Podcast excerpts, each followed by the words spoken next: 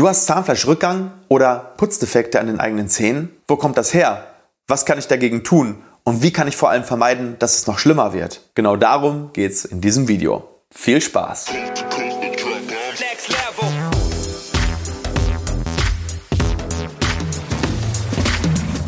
Hallo liebe Community, mein Name ist Dr. Stefan Helker und ich heiße euch herzlich willkommen bei der Audioversion unseres erfolgreichen YouTube-Formates Implatalk. Sollten dir die visuellen Einblendungen an der einen oder anderen Stelle fehlen, komm gerne nochmal auf unseren YouTube-Kanal und schau dir das passende Video an. Und jetzt viel Spaß mit dem Podcast. Heute reden wir über ein Problem, welches Millionen von Menschen in Deutschland haben. Und welches total schleichend kommt und gefühlt ist es dann irgendwann da. Was ist es? Ich rede über sogenannte Putzdefekte oder auch, wie viele sagen, freiliegende Zahnhälse. Und die, die das nicht haben, die werden sich fragen, was ist denn das überhaupt? Und, und die, die es haben, wissen sofort, was ich meine. Und wir sprechen in diesem Video einmal an, wie diese Defekte entstehen, also ob das schlimm ist und natürlich vor allem, wie man das vermeiden kann, wie man es verhindern kann ähm, oder wie man zumindest dafür sorgt, dass das nicht noch schlimmer wird. Weil die, die das haben, die wissen das. Irgendwie gefühlt geht das immer weiter vorwärts und der Defekt wird immer größer und sie wissen nicht warum und sie wissen nicht, was sie tun können, um das zu vermeiden. Und dafür ist genau dieses Video. Also wir haben auch ein Video zu dem Thema, wo wir zeigen, wie man freiliegende Zahnhälse chirurgisch therapiert, also wie man das wieder abdecken kann mit, mit Transplantaten. Ähm, aber darum soll es heute nicht gehen. Also jetzt verlinke ich dir gerne hier oben einmal im i. Aber im Endeffekt geht es heute nicht um die Therapie, sondern es geht eher darum, ähm, wie man das eigene Verhalten zu Hause anpassen kann, um die optimalen Voraussetzungen zu schaffen, dass das entweder nicht, gar nicht erst passiert oder dass es nicht voranschreitet. Also, dann lass uns direkt mal in das Thema reinstarten. Halt, stopp! Du glaubst doch nicht, dass du so einfach davon kommst, oder? Hast du schon den Like-Button gedrückt? Nein? Wusste ich's doch. Wir machen einen Deal, okay? Ich gebe in diesem Video wie immer alles. 100% meines Wissens. Und du sorgst als Gegenleistung dafür, dass der kleine Button unter dem Video schwarz bzw. blau wird. Alles klar? Okay, dann kann es ja losgehen. Viel Spaß mit dem Video. Also zunächst mal, ähm, ich bin selbst betroffen von dem Thema. Das heißt, ihr werdet gleich auch Bilder sehen von meinen eigenen Zähnen, weil ich bin auch so einer, der hat freiliegende Zahnhälse durch Schrubben. Ne? Dadurch ist schon mal Spoiler, es kommt viel durch das Schrubben. Ähm, ich habe da viele Jahre dazu geneigt, ähm, und bin erst relativ spät, irgendwann Ende meiner 20er Jahre, als ich dann schon Zahnarzt war, darauf gekommen, dass ich hier ähm, ein schlechtes Habit habe, also eine schlechte, ja, eine schlechte Angewohnheit, die das eben begünstigt oder eben verursacht hat. Und ja, gucken wir uns das Ganze doch mal an. Das Bild, was du jetzt hier siehst, sind meine eigenen Zahnelse im oberen Quadranten, also ähm, bei mir, von mir aus oben links. Und ähm, ich musste selber ein paar Sachen echt umstellen, damit das Ganze nicht noch weiter voranschreitet. Und kommen wir einfach mal direkt konkret einmal zu den Ursachen für Zahnhälse, die frei liegen oder für zurückgehendes Zahnfleisch. Ähm, und in dem Fall ist es nicht die Parodontitis oder die Parodontose, weil Parodontitis und Parodontose oder Parodontitis ist das echte Wort, Parodontose ist das Volkswort, ähm, ist immer durch Bakterien bedingt und geht mit einem Knochenabbau einher und mit einer tiefen Zahnfleischtasche. Und das ist bei diesen freiliegenden Zahnhälsen gar nicht der Fall, weil meistens ist die Mundhygiene extremst gut bei diesen Leuten. Also es sind meistens irgendwie so drei Sachen in der Kombination von, ne, von wenn man alle drei Sachen hat, geht es super schnell. Wenn man nur ein oder zwei von den Sachen hat, geht es meistens ein bisschen langsamer. Das erste ist die falsche Putztechnik, ganz klar. Also wenn du falsch putzt. Das zweite ist die falsche Zahnbürste. Also wenn du die falschen Materialien zum Putzen benutzt. Und das dritte, ja, es sind mal wieder die genetischen Voraussetzungen. Das heißt, ähm, es gibt einfach Leute, die können schrubben, wie sie wollen und dann passiert trotzdem nichts. Und jetzt schauen, schauen wir uns diese drei Sachen einfach mal wirklich genauer an. Also gucken, fangen wir mal an mit der Putztechnik. Ähm, die Putztechnik ist wahrscheinlich die wichtigste Ursache. Warum? Weil man hier selber am meisten verändern kann. Also das eigene Verhalten kann man immer am, am, besten kontrollieren, kann man am besten beeinflussen. Und die Leute mit freiliegenden Zahnhälsen sind meist sogenannte Schrubber. Ja? Ähm, die nutzen ähm, im Prinzip äh, entweder eine mechanisch rotierende elektrische Zahnbürste mit zu viel Druck, also das Ding, was sich immer so dreht, und dann drücken sie das richtig drauf. Oder was noch häufiger ist, ähm, die, die schrubben wirklich mit so einer Schrubbtechnik.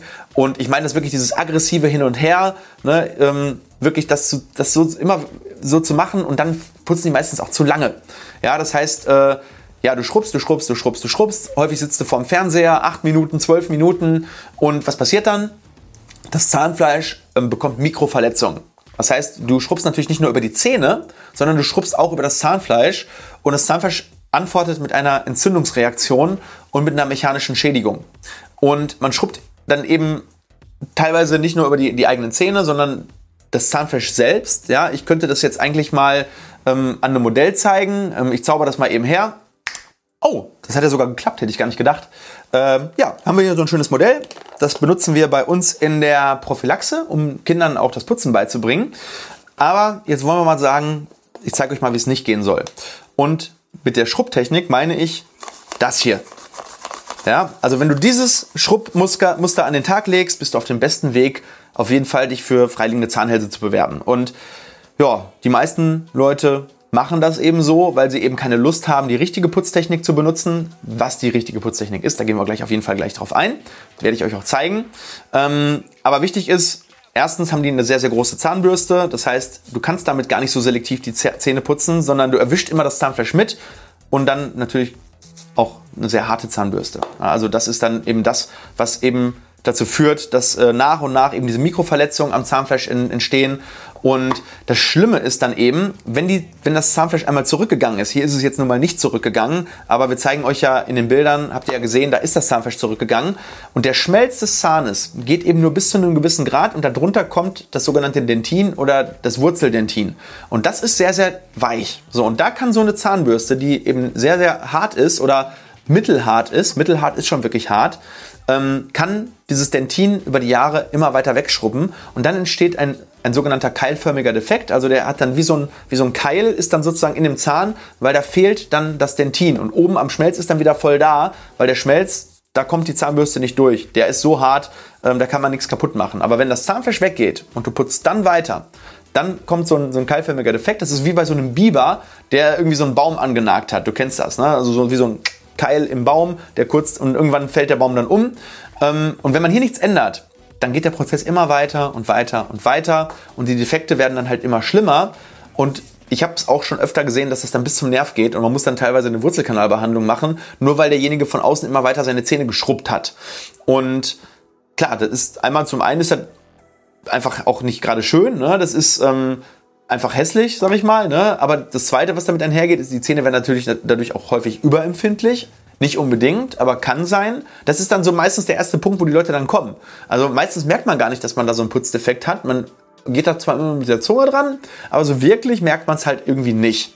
So, und dann irgendwann, wenn dann aber bei kalt und heiß, weil dann denkt man sich, oh, jetzt gehe ich mal lieber zum Zahnarzt, weil ähm, nachher ist da irgendwas, was dann man dann nicht mehr, nicht mehr kontrollieren kann. Und da wird dann eben festgestellt, ah, okay, da, da fehlt Substanz, der Zahn ist nicht umsonst heiß und kalt empfindlich. Je weniger die Barriere zum Nerv wird, umso, ja, umso empfindlicher wird der Zahn natürlich dann auch. Und ja, dieses Verwenden von mittelharten und harten Zahnbürsten oder elektrisch rotierenden Zahnbürsten das begünstigt das Ganze. Ja, also diese Entstehung von diesen Zahnputzdefekten. Aber auch wenn zum Beispiel eine Zahnbürste zu lange benutzt wird und das wirkt sich dann eben negativ aus, weil die Borsten sich dann so nach außen umbiegen. Du kennst das, dann ist die Zahnbürste plötzlich irgendwie, die sieht dann irgendwie so aus. Ja, also dann sind die Borsten so nach außen und was passiert dann, wenn die so nach außen gucken, dann, dann, dann biegen die sich natürlich so auf das Zahnfleisch drauf beim Putzen und machen diese Mikroverletzungen. Das heißt, äh, die verletzen das Zahnfleisch viel, viel eher, ähm, als wenn du eine neue Zahnbürste hast. Musst du mal selber mal bei dir selber gucken, ob das so ist. Bei, bei neuen Zahnbürsten ist es meistens dann eher angenehmer. Bei den alten Zahnbürsten pieksen die, die Borsten sozusagen dann oben ins Zahnfleisch rein.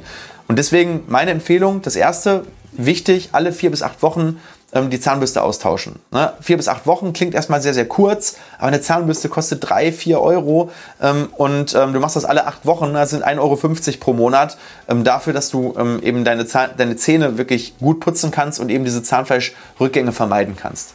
Ähm, wann ist das der Fall? Also wann, warum vier bis acht Wochen? Weil jeder putzt anders, jeder hat eine andere Technik. ich würde sagen, wenn die Zahnbürste mehr als 30, äh, wenn, wenn die Borsten mehr als 30 Grad nach außen abbiegen, dann ist schon so ungefähr der richtige Zeitpunkt gekommen. Und äh, ja, wenn du, wenn du vor allem merkst, dass die, dass die Borsten sich, dass du dich immer wieder irgendwie so piekst, ja, ein kleines Aua, das ist immer so der Zeichen, das Zeichen dafür, okay, die Zahnbürste ist durch, nimm eine neue. Ja? Äh, und dann haben wir vor allem noch einen dritten Grund, den haben wir auch noch nicht besprochen. Also wir haben jetzt schon falsche Zahnputztechnik, dann falsche Zahnbürste und der dritte Grund ist die Genetik. Und es gibt einfach Menschen, die haben ein dickes Zahnfleisch, die sind ein dicker Gingiva-Typ, sagt man dazu, und welche mit dünnem Zahnfleisch, dünner, dünner Gingiva-Typ. Und klar, wenn du zu denen mit dem dünnen Zahnfleisch gehörst, ähm, ist glaube ich logisch, dann neigst du natürlich eher dazu, ähm, das Zahnfleisch wegzuputzen, ähm, dass es sich entzündet, weil dickes Zahnfleisch ist eben einfach robuster und ähm, kann das Ganze so ein bisschen verhindern. Ja, klar, wenn du alles super falsch machst, dann kriegst du auch einen, einen dicken Zahnfleischtypen dazu, Rezessionen zu kriegen oder, oder keilförmige Defekte, aber es ist eben deutlich seltener. So, und bevor wir jetzt dazu kommen, wie du das Ganze verhindern kannst, klären wir nochmal die Frage, wie gefährlich sind eigentlich diese freiliegenden Zahnhälse. Und man muss schon ganz ehrlich sagen, dass es hier so ein bisschen auf den Grad ankommt. Das heißt, wenn du es so ein bisschen hast und das Zahnfleisch ist vielleicht ein bisschen höher, als es sein müsste und du hast noch nicht so einen richtigen Keil drin, dann ist das alles noch nicht so gefährlich. Dann kann man das ähm, eben, kann man das Verhalten umstellen, da muss man auch nicht sofort was machen. Aber wenn es dann eben so weit fortgeschritten ist, ähm, wie du jetzt zum Beispiel auf diesem Bild hier siehst, ja, dann kann das den Zahn wirklich sogar in seiner Erhaltungsfähigkeit bedrohen, weil zum einen ist die Pflege dann super, super schwierig und das Ganze geht dann natürlich auch ähm, auf den Knochen über. Das heißt, wenn, da, wenn das bis hier oben hinweg ist, das Zahnfleisch, ähm, dann geht auch der Knochen außen zurück und dann ja, dann, dann, dann kann es sein, dass das irgendwann wirklich zu einer, zu einer Paroendoläsion sogar führt. Äh, und außerdem ist an den Rändern dann natürlich die, die Pflegefähigkeit nicht mehr so gegeben und ähm, dann wird es immer schwieriger, diesen Defekt sozusagen aufzuhalten. Also flache Defekte erstmal nicht bedenklich, tiefe Defekte mit viel Substanzverlust äh, auf jeden Fall was machen. Ähm, und du musst natürlich auch mal gucken, wie alt bist du, wenn du das hast. Bist du jetzt 30 und hast schon super, super krasse Putzdefekte oder bist du jetzt 60 und ähm, ja, hast sozusagen den gleichen Defekt, dann weißt du natürlich auch schon, okay, ähm, wenn ich bis 60 jetzt den Defekt so und so habe, dann wird es mit 70 oder 80 vielleicht noch ein bisschen mehr sein, aber vielleicht ist es nicht mehr ganz so relevant. Aber wenn du mit 30 schon, äh, sag ich mal, die Hälfte des Zahnes weggeputzt hast, dann ist uns, glaube ich, allen klar, dass du damit nicht, ähm, dass du damit nicht durchkommst bis zu deinem Lebensende und dass da definitiv was gemacht werden muss. Also mit Hinblick auf immer älter werdende Menschen sollte man das Ganze echt im Blick haben. So, was kann ich jetzt aber an meinem Verhalten konkret ändern, damit das nicht weiter voranschreitet? Ähm, oder kann man das vielleicht sogar umkehren, dass man irgendwas machen kann, dass das Zahnfleisch wieder zurückkommt? Und zu letzterem muss man leider sagen, das geht nicht. Also das heißt, einmal weggeputztes Zahnfleisch wird sich zumindest nicht von alleine wieder nach da oben bewegen. Das heißt, man kann größere Defekte entweder chirurgisch stecken, ja, Link zum Video findest du nochmal im i oder gleich am Ende des Videos. Ähm, oder du hast die zweite Möglichkeit und man kaschiert das Ganze mit sogenannten Zahnhalsfüllungen, sobald das gefährlich wird. Das heißt, es wird eine Kompositfüllung drüber gelegt, das heißt, der Keil wird sozusagen aufgefüllt, ähm, wie eine ganz normale Füllung. Ja, das heißt nur, dass ich das Loch nicht mehr selber machen muss, weil das hast du selber schon geputzt und ich mache eigentlich nur die Kuhle zu. Ja, oder der Zahnarzt macht die Kuhle zu. Das geht auch meistens recht gut, wenn der Defekt noch nicht so hoch ist.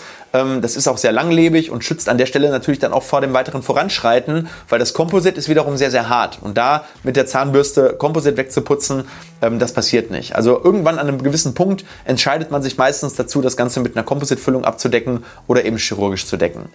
Wichtig ist danach aber trotzdem immer noch die Verhaltensänderung, um, weil du könntest ja natürlich dann die Kompositfüllung legen, dann geht es wieder ein Stück weiter zurück und dann putzt du den, den Defekt über der Kompositfüllung wieder rein. Das habe ich auch schon ganz, ganz häufig gesehen. Also dann entsteht sozusagen ein Defekt über dem Defekt. Und ähm, ja, da musst du natürlich gucken, dass du dein Verhalten änderst. Und du hast jetzt genau zwei Hebel, dein Verhalten zu ändern.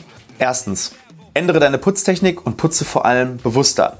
Ähm, ich zeige dir jetzt mal so zwei Techniken, die super gut geeignet sind für Schrubber, die Zahnhalsdefekte haben ähm, und die wirklich deutlich schonender für das Zahnfleisch sind. Und das erste ist die sogenannte Stillman-Technik. Ähm, ich zeige dir das mal. Das heißt, du setzt jetzt sozusagen die Zahnbürste im 45 Grad Winkel an am Zahnfleisch und putzt dann so nach oben.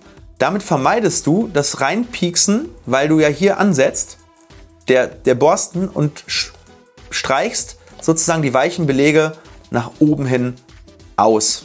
Und das Ganze machst du mit nicht so starkem Druck natürlich und gehst über alle Außenflächen. Auf der Kaufläche ist das Ganze gar nicht so relevant. Also auf der Kaufläche kannst du theoretisch putzen, wie du willst, weil hier kannst du nichts kaputt machen. Also hier kannst du auch weiter schrubben. Das Wichtige ist, dass du das nur an den Flächen machst, wo wirklich die Putzdefekte sind. Also am wichtigsten sind die Außenflächen, am zweitwichtigsten, weil da hast du meistens keine Putzdefekte, sind die Innenflächen, aber ich würde die Stillman-Technik dann eben auch innen machen und dann die oberen Flächen, wenn du Angst hast, du kommst nicht in die Fissuren rein. Du könntest rein theoretisch auch zwei verschiedene Bürsten nehmen. Das heißt, du sagst, okay, die Fissuren, da sitzt, sitzt mal was drin, dann nehme ich eine harte Bürste oder eine mittelharte und für die Außen- und Innenflächen nimmst du dann wirklich, das ist ein richtig guter Hack, äh, diese, eine weiche Zahnbürste. Werde ich dir gleich auch nochmal ein Beispiel zeigen. So, und dann gibt es eben noch eine zweite Technik, Ähm, und äh, das ist eigentlich im Prinzip ähm, ja eine Technik, die ist gar nicht so viel anders. Ne? Ähm, die nennt sich Basstechnik oder Phones-Technik. Die sind ziemlich ähnlich, finde ich, Bass- und Phones-Technik. Ähm, und hier machst du das Ganze eben dann mit kreisenden Bewegungen. Und auch das ähm, zeige ich dir einmal. Also du siehst jetzt hier wieder am Modell, äh, wie ich das mache. Und hier gehst du mit kreisenden Bewegungen ohne viel Druck eben über die Flächen du siehst, okay, wenn du hier nicht vorsichtig bist, dann kommst du schon wieder an das Zahnfleisch dran. Das heißt, ähm, auch hier musst du wieder sehr bewusst äh, äh, schrubben. Aber das ist immer noch besser als, also du legst quasi auch die, die Kauflächen übereinander und machst das, sodass du quasi beide gleichzeitig benutzt. Ist immer noch besser als das hier zu machen. Ne? Dieses, dieses Rüberschrubben. Das heißt wirklich hier mit, mit, mit dieser Bürste und so bist du auf jeden Fall deutlich schonender unterwegs. Ich bin aber bei sowas echt Fan dieser Stillman-Technik. Funktioniert eigentlich mit am besten und ähm, verhindert dann eben maximal die Schädigung des Zahnfleischs. Ähm, ja, so und jetzt kommen wir zu dem zweiten Thema und das ist das Thema Zahnbürste. Und auch hier, das ist jetzt hier zum Beispiel ein Beispiel, das nehmen wir jetzt natürlich zum, zum Zeigen nur. Das ist wirklich eine sehr, sehr harte Zahnbürste. Das merkt man auch schon, wenn ich hier so drüber gehe. Ich habe natürlich aber auch das absolut perfekte Modell mitgebracht für jemanden, der Schrubbdefekte hat. Und jetzt guckt mal, das könnt ihr hier schon so sehen. Wir zeigen euch das gleich aber auch noch mal im Makro, wie weich die ist.